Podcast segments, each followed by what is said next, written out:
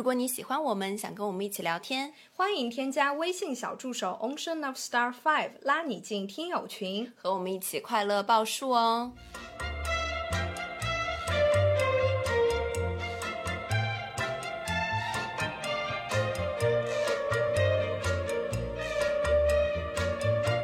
听众朋友们，大家好，这里是张曼玉和高晶莹的播客栏目土象电台，试图传播两位都市肤浅女孩的心声。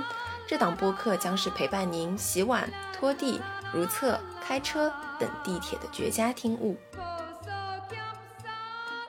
Hello，大家好，欢迎回来，欢迎来到土象电台。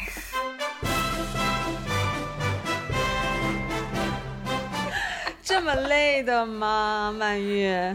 今天真的好累，我没有在开玩笑的，好不好？我今天真的是太累了，今天是一个礼拜一耶。对，礼拜一确实。对对，但是呢，我现在还是比较开心的状态，因为我终于结束了我魔鬼式军训的十四天，开启了我都市丽人培训的第一天。OK，小高，你最近是经历了。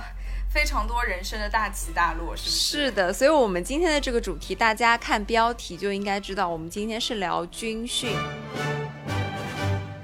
OK，by the way，讲一下，因为曼玉也提醒过我，我们之前也有人说，哎，我凹凸电波可能会有点壮。曼玉也说到，哎，之前凹凸电波正好讲到一期军训，但是事先声明哈，我这边呢，因为前期非常非常的忙，因为我正好在带军训，我呢是根本没有听的，而曼玉呢也没有怎么听，所以只是主题相似，我们是没有任何这个借鉴的。对，如有雷同，纯属巧合。如果我们说了相同的事情，那就是说明每个人的军训都会。经历这样的事情，而且呢，因为我是今年第二年带军训了，那今年的这个变化呢是非常特殊的。我相信所有在听节目的朋友们一定经历过军训这件事情，但是你一定没有经历过荒谬的线上军训。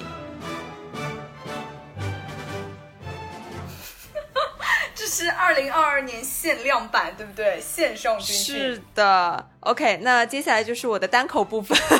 快来开始吧，反正我今天就是非常累，我就给你捧哏就行了。我今天就是哎哦哎，您说说，哎 就这样。对我先跟大家讲一下，因为呢，我是今年第二年带军训。那去年的时候呢，我的领导给我画了个饼。去年带的时候是大二的学生，那大二的学生呢比较特殊，因为正常大家概念里的军训都是大一新进来新生报到之前，然后去进行一个军训嘛，对不对？对的。但是因为二零一九年有疫情。所以说那一年的大一新生是没有军训的，对吧？你对记得二零一九年，所以他们是大二开学那一会儿和那个大一新生一起军训的。去年我的领导就跟我画饼说，哎，那个小高啊，那今年你得带军训，那你今年带完你自己的学生，你明年就不用带了。啊，军训当然是自己带自己的学生啦。这个饼吃的我嘎嘎香啊，然后你就收起了行装，再见了，妈妈。对，请完我就是的，我原本以为去年的军训已够足，已经足够的苦了，而且去年军训其实我是有中间偷偷的落过泪的。嗯，真的很苦那个时候，因为他其实那段时间是是有疫情，但是还没有到这么荒谬的线上，所以你是真的是晒那种晒破皮的太阳，然后顶着那种太阳。在在做一些事情，对吧？而且我去年的时候，呃，是有一个老师带着我的，也就是说，我们一个军训团队，一个连队啊，一个连队，我们讲军用用词，一个连队里面呢是四个指导员，其中是一个正指导，一个副指导，教师副指导，也就是两个老师，再加上两个学生副指导，这两个学生副指导的组成呢是退伍兵下来的。所以说组成了这样子的团队。那么今年真的感受到去年那个老师为我承担了太多，因为我算是新工作嘛，还是给我减轻了很多很多负担的。那今年我的这个状态就是我是一个正指导，我是整个连队的负责人。也就是说，我接下来要讲的所有的评比要报名字的时候会报，比如说啊，比如说曼玉连队第一名比几几几分，小高连队第十名几分，就是会报教。师的名字把你公开出来。天呐，你就是扛起了你跟那个连队的大旗，对，我的团长，我的团。对，所以说你的这个名字会在大喇叭里面无限的回放，所有人都能听到你的排名。You know，我刚刚说到吃饼了嘛？我去年吃了这个饼，哎，今年呢不是我的学生了，但我为什么又要带军训了呢？哎，因为没有人了，其他老师资历都比我深。那今年呢又新进了两位新的辅导员，他们都没有带过这个军训，那我呢又算是这不是的，你知道为什么吗？你知道这个重担为什么落在你的肩上吗？因为他们没有资格跟领导一对一的谈话，他们没有那个深夜谈话的经历。哎呀，一个 callback 送给大家。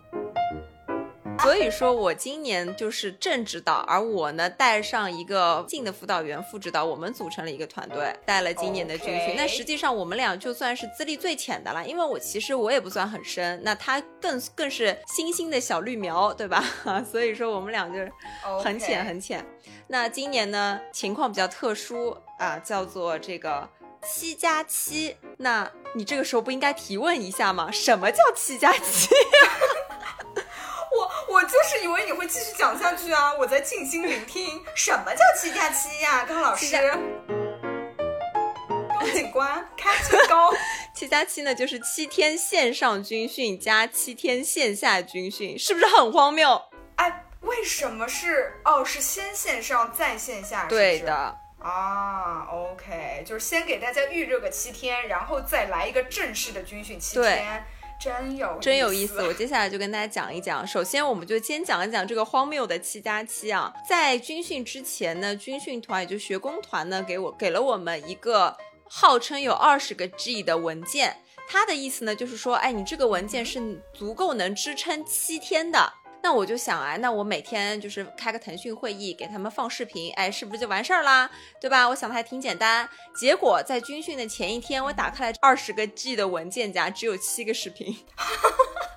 剩下的是什么？是一段段佛经吗？就只有七个视频，而这七个视频可能就是因为它分辨率比较高，所以它集数比较大，它内存比较大。但我跟要我要跟大家讲一下，我们军训每天的日程表是早上的七点半到十点四十五分是上午的课程，下午的十四点三十，也就是下午的两点半到十七点十五五点。一课是下午的课程，晚上还有一个叫连排活动，我们也需要给大家安排活动，也许不管是视频也好，课程也好。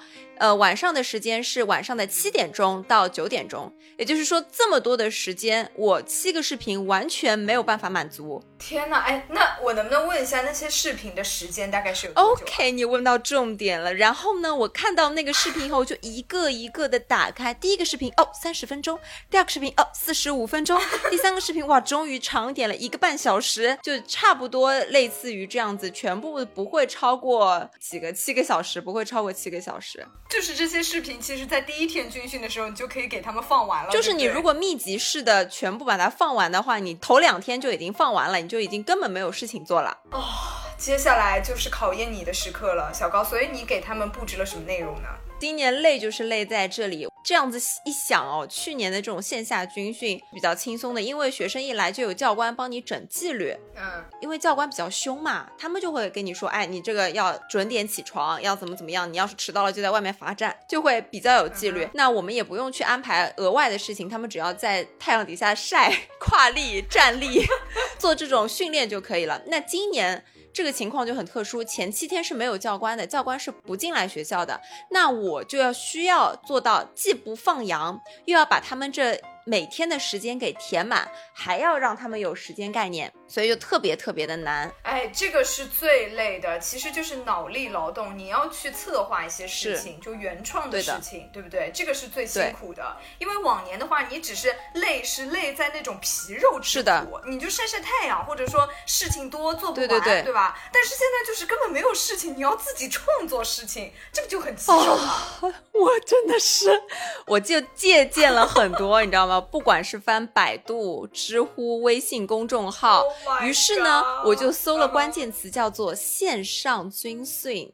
啊，OK，线上军训出来，就是这个很荒谬的线上军训，我就想到了一个办法。我觉得如果是大学生听到我的这个做法的话，一定会辱骂我，好吗？你快说说。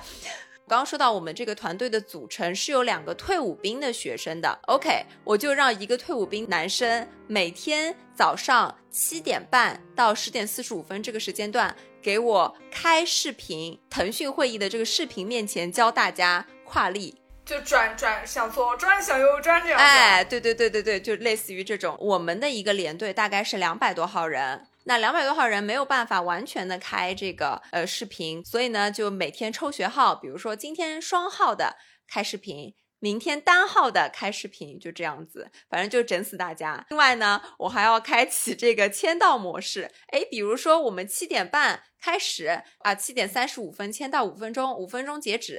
那有些同学就晚来啦，他就签到不成功啦，我就吓唬他们，我就跟他们说，你们签到不成功，你们今天就完蛋了啊，你们这个分数我就要扣掉了。哎，你这个扣掉了，你明年军训就要重训了。我要讲一下为什么要这么做，因为大家在宿舍里面就是非常的懒散，完全就没有军训的概念。这样子的话，对于大家后期的管理是非常非常难的。而且我们后期，我后面要讲到军训《甄嬛传》的部分是要评分的。就作分纪律这一栏的分数是非常高的。那其实大家知道上网课嘛，你我都上过网，就上网课嘛，就腾讯会议一开，对吧？手机旁边一扔，我就在旁边睡觉啦，对吧？是我，我是学生 我也不会站起来听你在那边逼叨逼逼叨逼的，对吧？但是现在我是作为老师，我就作为指导员的这个身份，我必须要把这个纪律给扛起来，所以就发起了这个签到。那么今年还学到了一招，在这边传授给所有的这个老师听众朋友们，因为我觉得我们这个听众朋友老师还是比较多的，如 你何快说说。如何去评判你这个学生在线上课程有没有认真听？你放视频不要开音乐，不要开声音，你就放这个 GIF，类似于这种，你就放视频静音.在中间终止，你就点学号。哎，比如说二十八号这位同学，你来讲一讲刚刚那个视频里面讲了些什么？他只能看，太恐怖了，他不能听太恐怖了，你这个就相当于是，就是突然抽提问也就算了，而且是就每分每秒都要在线，就都要 focus on the screen。对对对，这是我今年学到的啊！我今年听到的这个办法的时候，我惊为天人，这是什么样子的智慧，把老师逼成这样子？真是一个麻辣教师啊你！而且我其实刚刚就一直想说，我一直以为他们这个线上军训是各自在家里，原来他们是各自在宿舍啊。也就是说，寝室里的四个人要同时打开他们的四张电脑，然后要对着那个屏幕开始军训，是的，非常的 烦。太恐怖了！而且要求他们在宿舍里的时候门必须要打开来，这又是为什么呢？房门打开，穿上军训的衣服，穿上鞋子，不可以穿拖鞋，不可以穿睡衣。我们随时要过去抽查。他们就是就是为了让他们在寝室里也要感受到这个军训的氛围。哦，所以会不会有人去抽查他们啊？就是到寝室里去，直接一个大冲击进去。会的，比如我，我的天呐，你真是个魔鬼啊，小高！不是的，不是，你听我讲，为什么呢？为什么我要查？是因为后期军训团的老师们要查，他们查就是算分，所以我们要在他们查之前去进行一个检查，然后规范他们的行为。防患于未然，能明白吧我懂了，我懂了。我那天也发了一个，我就说军训真的好卷，然后大家就会说军训明明就是很累，就知道很累，但是不知道卷从何来。我一会儿就跟大家细细的讲一讲。哎，别一会儿了，有多么的卷快点说吧，我现在就想听，快点来。啊，那我讲到哪里算哪里，今天就没有逻辑了，好的，吧？就为什么要军训卷呢？比如说我们有各个评分，我刚刚也说到作分纪律，然后呢我们会有内务检查，内务检查就是简单的来说就是宿舍啦，你宿舍干不干净，嗯对不对？那么内务检查呢，在这十四天里面一共有三次检查，第一次是提前一天给到你四间寝室，就是比如说你一个连队有八十间宿舍，我且提前一天我给到你四间，那你把这四间给我整好，我就去看这四间，然后进行一个评评分，评分之后五个连队进行排名。哎，那评分的内容会有什么标准吗？比如说，就是我们都知道的那种军训寝室，就是垃圾桶里面不能有垃圾，然后桌面上不能有东西，反正就是，就比如说床上不能有被子，就是该有什么的地方，就是他们就不能有什么，所以都是这样子的吗？对，其实它的标准是给到这里，但是我刚刚也就说了，这个军训《甄嬛传》大家都卷起来，大家都想要博皇上的欢心，嗯于是。其实，在我看来，我们每一个宿舍都已经做到尽可能的好了，就是地板拖干净啊，地面上像女生，比如会有头发，对吧？不要有头发。嗯然后呢，稍微强迫症一点，你的鞋子从从颜色从深到浅，从浅到深，这个鞋头一律朝内。然后呢，脸盆呢从小到大，从大到小，毛巾呢全部挂在这个脸盆的右侧，牙刷杯呢牙刷朝一个方向，牙膏朝一个方向，东西也都从小到大。被子呢尽可能叠的方正，但是也没有办法叠成像那个军被一样嘛，就尽可能叠的方正。对，像枕头啊朝一个方向。在我看来，我已经做到能主妇的极致了，而且因为这个内务检查，我和副指导我们是在前期每天都走宿舍，八十间宿舍我一天走一遍。我的妈呀，日行千里，在这个宿舍楼里面，对，而且我们的这个校园是很大的，不是说男生宿舍、女生宿舍混寝在一栋楼里面，他们的距离是很对远的，对的，对的。它不是你走一条街就能到的，是挺远的距离。所以说，就每天磨破了脚皮，而且除了军训以外，我还有很多别的事情，并且我告诉大家，因为我不是带新生大一，我是带大三的学生，所以我手上有两百多号大三的学生事务要处理，并且我要再带着这个军训。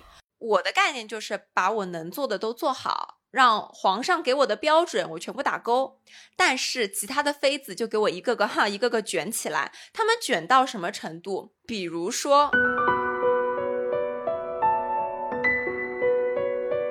我来跟大家讲在垃圾，桶里面放牙刷，然后垃圾桶也是大桶套小桶，是不是？比如说，大家能知道白墙上一定会有划痕，对不对？这是很正常的一件事情，对吗？他们会让学生去买白色的水彩笔，把白墙上的黑点给涂白。天哪，这简直就是荒谬哎！第二点，地面上会有一些陈年污垢，是一些很黑的东西，对不对？那因为宿舍它就是一代一代大家住下来的，它不会说像那个刚装修的新房一样那么干对净，啊，对啊，对吗？所以有一些陈年污垢是很正常的。是的呀。他们会要求去用钢丝球把那些角角落落全部给擦干净。我天哪，这怎么着是在装修一个样板房吗？请问？学生的被子，我刚刚不是说了吗？我让他们尽可能去叠的方正，但是其他的他们会觉得说一定要方正如军被。所以我刚刚也说了，像呃我们另外两个副指导员他是退伍兵，他们就会让退伍兵的学生去帮他们叠被子。我那天听说有一个同学，他去叠了三十几床被子，太吓人了，就是为了检查太。吓人了，真的有一点就是对就浪费人力物力，就不知道在干什么。这个形式主义搞得有点过头哎。就是为了评分嘛，为了评分，为了这个精神面貌吧。而且怎么说呢？嗯，我并没有说他们卷起来不好，但是我只是说我卷不起来。因为你实在事情太多，分身乏术。没有没有没有没有，我这样子讲，我确实是懒。我有这个精力，我也不愿意。呃，比如说我九点钟，我们联排活动是九点结束嘛，我九点钟我就已经很疲惫了，我就不想再去做更多的工作了，我就回宿舍了。但是他们九点钟他们会再去走一遍宿舍，也就是说他们的工作时间是到大概十一点多，将近十二点才回到自己的房间休息，而他们早上六点钟又会去查寝。我早上六点钟是不查的，我都是七点半之后去查的。所以说，他们确实是比我付出了很多，嗯但是他们真的太卷了，我真的做不到这些。我今年就算知道了，我明年也不做，好吧他？们真的太卷，真的好恐怖啊！到底为什么要这样？我真的有点搞不懂了。就是有了这个评分，就是为了自己的名声能喊得响亮一点嘛？就是小高连队的评分什么第一名这样子吗？我确实不太清楚，但是怎么说呢？每个老师他有每个老师想的想法嘛，他们可能就是觉得说军训给人的精神面貌，然后包括军训一开始他们带新生就是给新生立规矩，那这个老师越严格，新生其实就越怕他，越怵他。那么接下来这三三四年呢，就比较好管一点。哦，原来是这样。那当然，你做出，当然你做出成绩以后也会受到表扬嘛，对不对？OK，好吧，但是没关系啊，小高，反正你已经深夜被领导找过谈话了，他也告诉你了，你是他们这群人中最有前途的一个，你根本不用用这种方式来卷。可能这次军训以后他就不搭理我了没。有，就就是这次军训以后，你会发现身边每一个人都跟领导谈过了话。不知道我刚刚有没有说过，我这次的军训是最后一名。哦，你没有说，你没有说这种消息，你要重播三遍。小高最后一名，对，就那天在报分数的时候，我就随便讲啊，曼玉连队一连十四分，小高连队二连五分，Frank Frank 连队三连十四分，然后八八八 Luke 连队十五分，最后一个。小辣椒连队十二分，也就是说，小高连队比小辣椒连队比倒数第二名 的一半还要再少。我就是摆烂到底。然后，因为我们每天都会开交班会，就是在呃说军训的特殊情况啊，然后讲一下遇到的一些问题，明天的一些事务安排。那天在报分数的时候，我差点笑出来。我想笑的理由就是这太差了吧！我笑到一半的时候，我感受到，哎，好像我不应该笑。别的辅导员会觉得你是不是就是受到创伤太大了，打击太大，有一点精神失常，脑子有大病。对对对。然后他们就纷纷来安慰你说没关系没关系，五分就五分，我们来年再战。我们每次还有流动小红旗 Oh 哦就每天的最高分会有流动小红旗，我就从头到尾就没有流动小红旗，然后频频为他人鼓掌。那个流动小红旗说别来沾边。OK，那么除了内务，我们还有其他很多的评比，我就再来跟大家讲一讲比较卷的两个评比。那么首先有一个比赛叫做叠被子比赛，我不知道听众朋友们有没有参与过这样子的比赛我还啊？真没有，小高，我们自己军训的时候好像没有这个比赛吧？可能是没有抽到我们，因为是一个连队里面抽四个同学。啊，对对对对对，应该是没抽到。对，那么这个叠被子比赛呢，我跟大家说一下，是提前军训团会抽四名同学，啊，提前一天告诉你，第二天中午去比赛。嗯那我们之前在线上军训的时候，也会给大家播这个叠被子的视频，但是你们知道的呀，他们不会看的呀，对不对？好，抽到四个都不怎么会。那么我们就让那个副指导员给他们教嘛，因为是这样子的，叠被子大家都会，但是把它叠得方方正正，像豆腐块，它是需要有一些技术含量的。对的，而且还需要有那个工具，还有那个什么小卡片。对对对，是的，是的，而且非常考验这个被子的质量。比如说你的被子是那种毛毯，太薄了，你就不能叠得非常的正对的，，对的。所以它对于被子那个棉花的含量也是有要求的。所以有人在这上面做手脚吗？有啊，怎么着啊？连夜去采棉花，然后给它冲进去。是这样子的，像我这种嗯小傻瓜的行为呢，就是大家去找一些比较能叠的好的被子，然后让大家拿过来练，练习了以后带去比赛，这是小傻瓜行为。你快说说开外挂行为。他们呢连夜去这军营拉了四床军 被。我操！回回来，因为你知道军被它是有痕迹的，就像你折纸一样，它已经有这个痕迹在了，你哒哒哒一叠，它就有了有样子了嘛。为了掩饰它是军被，他又买了四床一模一样的被单，我震惊了，真的，这又是何必呀、是不是？那这样子的情况下，像我们，你看五颜六色，一个 Hello Kitty，一个小熊维尼，对不对？我就没有办法夺冠。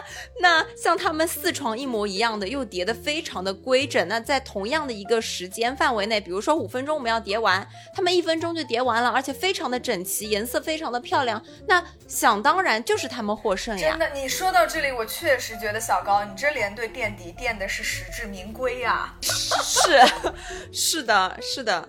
而且我其实提前一天的晚上，我就已经收到风声了。哎，就隔壁的小太监就来跟我说了，高飞高飞，他们去借被子了。然后你说莫慌，我就跟他们说，算了，就过去吧，别听我们好好练。对，然后反正那天我们的小朋友把小熊维尼也叠得像模像样的，当然比不上人家的军备了，那当然也是一个垫底的成绩。OK，没关系，没关系。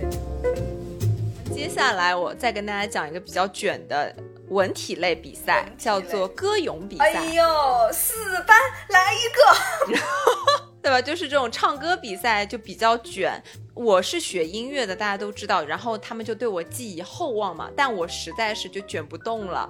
我那天呢，反正选完歌以后呢，我就给他们排一排，而且我也没有想多，我就想军训的歌咏比赛嘛，就简单一点，对不对？大家只要唱齐整。啊，表现出这个精神风貌。但当然有一些小设计，在唱歌的过程中会有一些啊跨力动作出来，设置的也蛮好的，而且还给他们做了一个 MV，是做了一个背景，就我觉得已经很用心了。但是已经很好了，但是但是。其他宫的妃子啊，各显灵通。你快说说怎么着呀？是直接连夜请了胡彦斌来给他们写了首歌，是不是？首先，我就先说我得了第二名，那我就给你给大家讲讲第一名。第一名怎么样呢？第一名搞了一个文艺晚会，他们呢歌咏比赛呢，既有唱歌，嗨，又有诗朗诵，还有跳舞。还有定制了牌子，定制了那种 KT 板小牌子，就可以举起来的那种。对我想想，还有教官，就一开始呢，他们先是让三个教官去护护着那个旗往前走，走了一堆正步，就非常的哎有状态。然后呢，来了一段诗朗诵，歌咏我们祖国。朗诵完了以后，来了一段音乐，大家齐唱，对吧？唱完了以后呢，又上来了三个小姑娘来给你们舞了一段。最后喊了一遍口号，大家举起了小牌子下场。天哪，能文能武，小高，我再说一次，你垫底真是实至名归呀！对的，对的，就是把能用上的都用上了。那其他连呢，还会有一些什么口琴啊、吉他呀，所以我们最后得了第二名，这点我还是很满意的。但确实比不过人家。音乐学院的人带出来的啊，是对，但是嗯，还是比不过人家，终究是败了。终究失败了，没关系，没关系。哎，我跟你说，我就是到现在我一直都很想提问，但是我没有说，就现在实在是忍不住了。请问你们这届军训有没有跟教官谈恋爱的？我跟你说，这个在教师的角度和在学生的角度是完全不一样的。首先，在我们开会的第一天，就教官进来的第一天就明文禁止，就是说不准教官和学生加微信，不准教官和学生有私下任何的联系，并且教官是不会去女生宿舍的。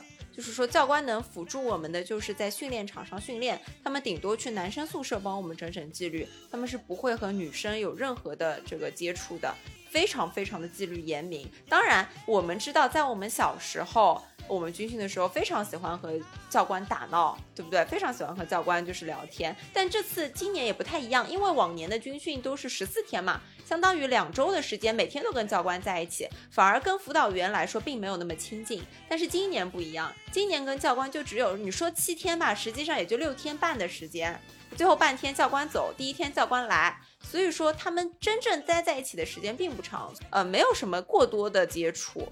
OK，就是所以是因为时间还不够长，那个感情都还没有培养起来，是不是？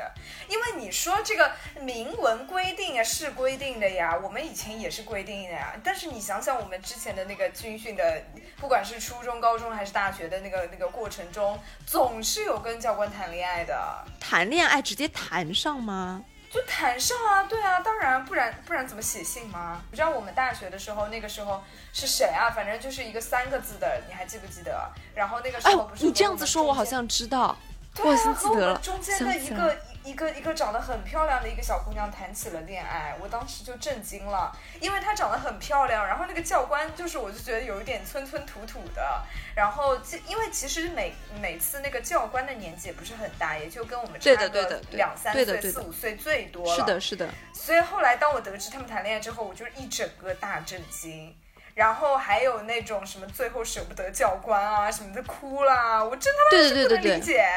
会有会有会有，但他们不就是十四天的爱情吗？没有，他们之后谈了两年多呢。啊！你不知道？我竟然不知道！我不知道，我不知道。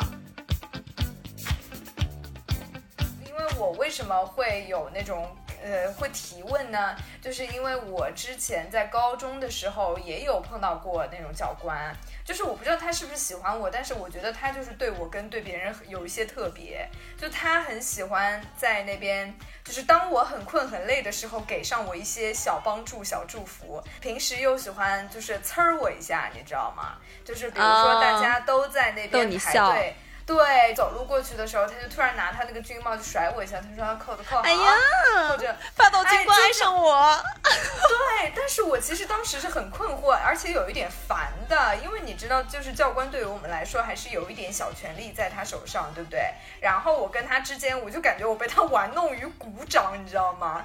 呃，当时我记得有一件事情，就是我们在那个呃晾衣服，就晾衣服没晾好，然后呃反正就是当时很查寝的那个老师很烦，然后就找到了我们教官，然后我们教官就利用他的权利来帮我们趟住了这件事情。但是最后呢，他就又跟我说了，然后就意思就是啊，哟，他帮我就是趟平了这件事儿，怎么怎么怎么着。我当时就觉得，就是我就不领他的情，你知道吗？反正我回忆起来，我就感觉好像这个教官和。就是被训的人之间，就我们这些学生之间，还是有不少的趣闻轶事。因为其实昨天晚上培训的第二天，前一天晚上是欢送教官的联欢会嘛，大家其实玩的都特别开心。但因为我第二天要培训，所以我就没有陪大家，就也没有送教官。但我知道他们就是，嗯，玩的很高兴，然后唱歌啊，就很青春的那种感觉。哦，那你这个还还蛮怎么说呢？就是蛮纯良的一次军训，纯素军训。我跟你说，这次这次军训就简直我是教官，好不好？因为呃，像前七天我刚刚不是说嘛，要去走宿舍嘛，走男生的倒还好，走女生的，我跟你说，他们一个个又不甩我，然后有一些总归有一些反骨的，他们不会这么乖的嘛。我特别印象特别深，我遇到一个女生，然后我就跟她说，我说这个地上有头发，你看到了吗？我是这样子的语气。然后呢，他就翘了个二郎腿。那你知道我是站着，他是坐着，他眼睛从下往上看，我就像有点像翻白眼那种感觉。然后他嗯鼻子里出血，没看到，没看到。然后我就后面就跟他说：“我说，那你把这个椅子放到对面去。”然后他说：“这个椅子本来就在这里的呀。哎呀，好凶啊！小姑娘年好轻气盛，真的”是好凶，好凶。然后我回去就跟我的同事说：“嗯，我好怕，他好凶。”因为我没有办法，我真的没有办法，就是很凶很凶的去跟他们讲，对一对一的没有办法，但是他们集体在一起，我可以凶。就一对一当面对质的时候，我会有一点点怵。对，因为他们嗯其实就就是大家都是成年人，所以就是相对来说，你你们之间的这个权利关系就是较为平等。就其实是你你如果真的不是那种素质很差的话，你真的凶不到哪里去。说白了，说说实话，对，所以前七天你知道做规矩特别特别的难，然后走宿舍也特别特别的就是无语 无语哎。有一些呀男有一些男生他会手里拿这个这个手机，然后一半躺在床上，一半躺在地上，这种感觉 睡着，然后你还得把他叫醒，很凶的样子说：“哎，军训了。然后他起来说：“首先我不叫魏，我叫楚雨荨。”我脑海里蹦出了张翰的脸。我做了什么？你要给我提起他的名字？哎呀，反正这次军训呢也算到此结束了。然后为期两年的两年的军训下来，我真的觉得军训真的太折寿了。就如果你想要你想要做出一些成绩的话，你就务必要付出一些努力。而现在回想起来，我们大学那会儿的军训，作为学生来说，他真的辅导员叫你做什么，教官叫你做什么，你只需要服从就可以了。对，但就是还还是之前开头说的那种，就是皮肉之痛，对吧？对，但是现在作为辅导员来说，就真的压力特别大，每天，对吧？每天你都要进行一个评分，而每天我都是垫底，每天就是无数的分数堆在一起，每天我都是垫底。然后在这样子的情况下，我其实一开始并不是摆烂型的选手，我还是比较要强的。但是在我连续几次，我觉得我已经尽到最大的努力，但是他们各宫的妃子都各显奇招的时候，我觉得我真的拼不过，我真的做不到了。然后我的口号回天了，你就像那个安陵容说：“我真的好累啊，从来没有这 么累过。对对对，我的我的口号就努力军训变成了快乐军训，对我就变成了这样子。就后面每次他们就过来报成绩的时候，我就跟他们说不要说了。因为最后还有个龙虎榜，你知道吗？就他们，他们不仅语言上羞辱我，他们还要放出一个榜，每天都贴小星星。人家的小星星都是四颗星、五颗星，而我每天就只有一颗、两颗小星星。好惨，你被羞辱了两个礼拜，高老师。对对对，我跟你说，就像就是《甄嬛传》呀，就像皇上去谁那边翻的睡的次数最多，就反正永远就不是我。我这个宫，我这个宫里啊，皇上每天来一次，就路过一下，真的太累了。了，从来都没有这么累过。是的，所以呢，我就是在军训期间，我看到了一个培训，看到了培训，那个培训就是说可以离开学校，从九月二十间二十六号到九月三十号，一直可以培训离开这个学校，我就咯噔，我就马上报名，而且我报名完敲完章，因为我们这个报名不是通过学院的嘛，是通过学工口，我就报名完敲完章以后，这个申报表拍在我领导的桌前说，no。我下周要去培训真的很，像是那个甄嬛，就是去那个寺里面的那种感觉，哎，就是逃就离整个一个大逃离。对我要走了，我要走了，我现在是来通知你的，我要走了。没错没错，削发为尼了，小高。怎么样啊？现在外面的世界，我听你今天的声音好像非常的开心。哦，今天就是说喝了城里的奶茶，然后晚上吃了城里的晚饭，这个空气都有一点城里的味道。哎，小高苦尽甘来，苦尽甘来。你再回宫，你就是那个黑化的甄嬛了，你知道吗？我跟你说，就我十几天的时间，十四天的时间，我真的吃了十天的三明治做晚饭。对，我看到了，朋友那个听众朋友们可能都不知道，就是那时候小高就天天把他那个晚饭拍到群里，我真的是看着我都要落下泪来，这简直不是人吃的东西。我说还好学校里有全家，如果没有全家，我真的不知道我的日子怎么活。我就是每天早上去去食堂买两个鸡蛋，然后早上吃一个，晚上吃一个，然后晚上再加一个三明治。唉，真的是太惨了，而且你就是终于知道了，便利店原来就是为你这样的打工人准备的。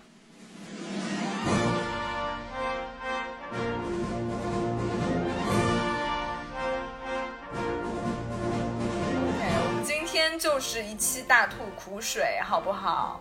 对，比较疲惫的希望一期。能够对，希望能够唤起家人们对于军训的记忆，也希望大家可以就是动动您尊贵的手指，跟我们分享一下你在军训时期遇到的非常有趣、搞笑或者很悲伤的故事。是的，曼运前段时间也说了，发了一个微博，我也搬运到小助手了，就是说啊，我们虽然粉丝量一直在增长，但是这个评论量，而且包括群里的互动都略显单薄。